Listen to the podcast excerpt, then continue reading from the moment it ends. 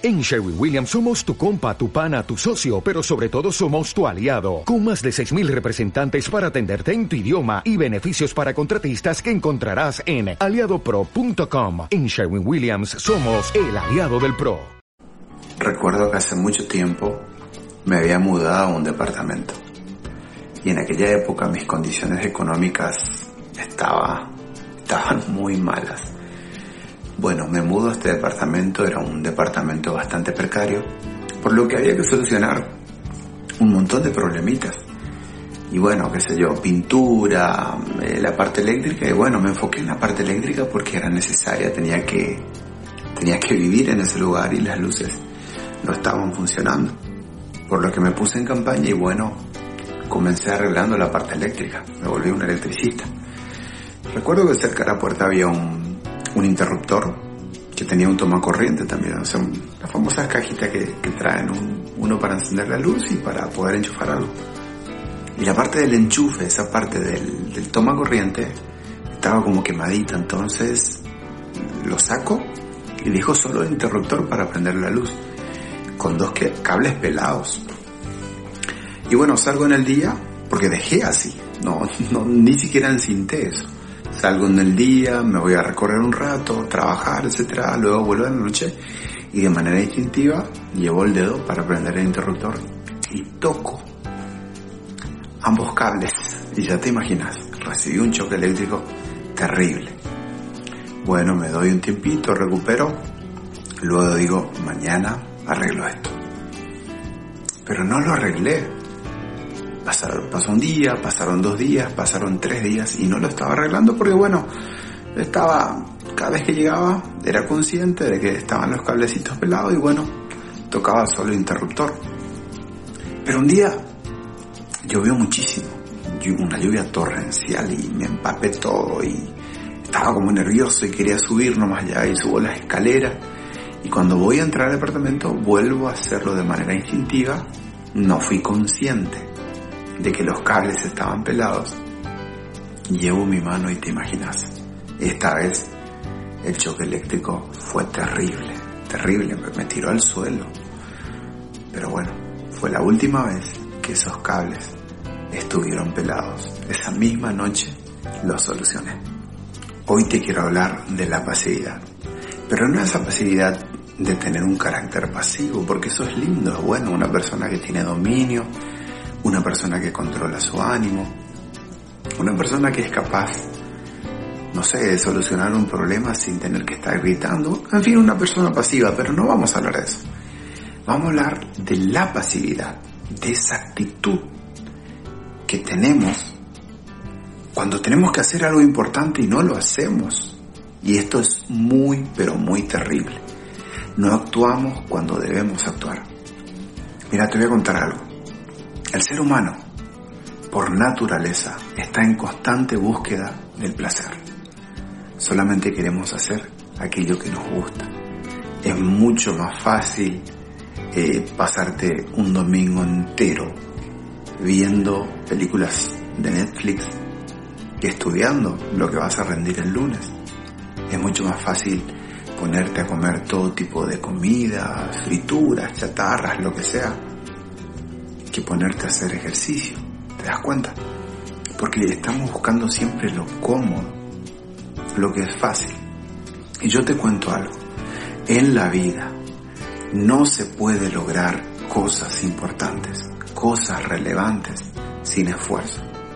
La mayoría de las cosas que te van a elevar como persona es solamente a través de ese proceso doloroso, no físicamente necesariamente, a veces sí, pero a través de ese proceso doloroso de salir de tu comodidad. Yo te estuve hablando en otros programas que nosotros no hacemos lo que necesariamente nos va a hacer bien, hacemos simplemente aquello que está en nuestra mente, aquello que aprendimos. Tú eres el resultado de lo que has hecho desde pequeñito hasta el día de hoy. Entonces, si tú te encuentras en una situación donde dices, no me gusta mi vida, no me gusta donde estoy, y, peor, puede ser que le estés culpando a tu pareja, que le estés culpando a tus padres, que le estés culpando a tus hijos, que le estés culpando al gobierno, a todo el mundo por, entre comillas, tus fracasos, sin darte cuenta que eres tú quien con pequeñas actitudes a lo largo de todos estos años de vida que tuviste, lograste que estés en este preciso momento. Entonces te doy un desafío. La pasividad puede destruirte, ¿ok? La pasividad te mantiene en ese estado de no hacer nada. Este año voy a comenzar, el lunes empiezo y nunca haces nada. Pero ahora me vas a contar, Richard, ¿y cómo hago para cambiar? Mira, no hay fórmula secreta. No hay fórmula secreta. El hecho es que tú tienes que hacer algo y comenzar por una pequeñita cosa. No hace falta que quieras cambiar el mundo porque tu mente no te lo va a permitir. Yo te dije, lo que la mente aprendió, difícilmente lo olvida. De hecho, creo que no lo olvida. O sea, que tu forma de hacer todo eso que tú haces todo el día, lo que repites cada día, es lo que tu mente está ordenando que hagas. Entonces, ¿cómo cambias tu realidad? Hay dos formas. La primera es cambiando tus pensamientos. Porque cuando empiezas a cambiar tus pensamientos, cuando empiezas mm, a leer libros, por ejemplo, cuando empiezas a escuchar videos que te enseñen cosas, de una forma pequeñita, aunque sea pequeñita, tus actitudes, tus acciones van a cambiar. ¿Ok?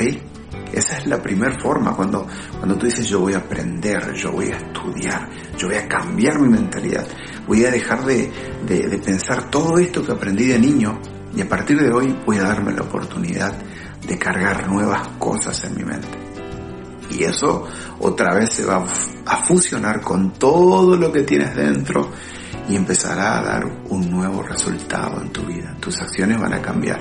Aunque sean cambios pequeños, van a cambiar.